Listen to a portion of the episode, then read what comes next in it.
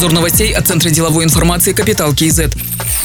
Нацбанк опубликовал проект постановления о работе обменников. Предлагается ограничить время работы обменных пунктов с 10 часов до 19 часов. Уставный капитал должен будет составлять не менее 100 миллионов тенге. И на банковских счетах обменника должно быть 20% от суммы уставного капитала. Кроме того, предлагается записывать в журнал информацию по обменным операциям. Это фамилия, имя, отчество клиента, данные документа, удостоверяющего личность и юридический адрес. В проекте постановления говорится, что такие изменения в работе обменников могут вести с 2020 года.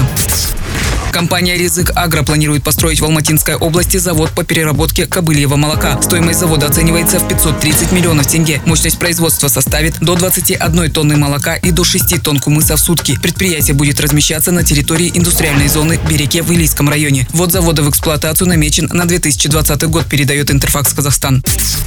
На территории специальной экономической зоны Павлодар до конца года реализуют 7 инвестиционных проектов. Всего на разной стадии подготовки находится 22 проекта. Об этом сообщил председатель правления СЭС Павлодар Айбек Турсунгалиев. Он отметил, что от графика отстает реализация проекта по производству фольги. Учредитель из Турции заверил, что в настоящее время закупают необходимое оборудование. Еще один проект Ертыс нефтесервис будет поставлять присадки на НПЗ. Стоимость предприятия 467 миллионов тенге. Запуск завода намечен на четвертый квартал текущего года. На территории СЭС также будет работать компания спецпром сервис, которая займется приемом, переработкой и складированием отходов местных производителей. Стоимость проекта 150 миллионов тенге.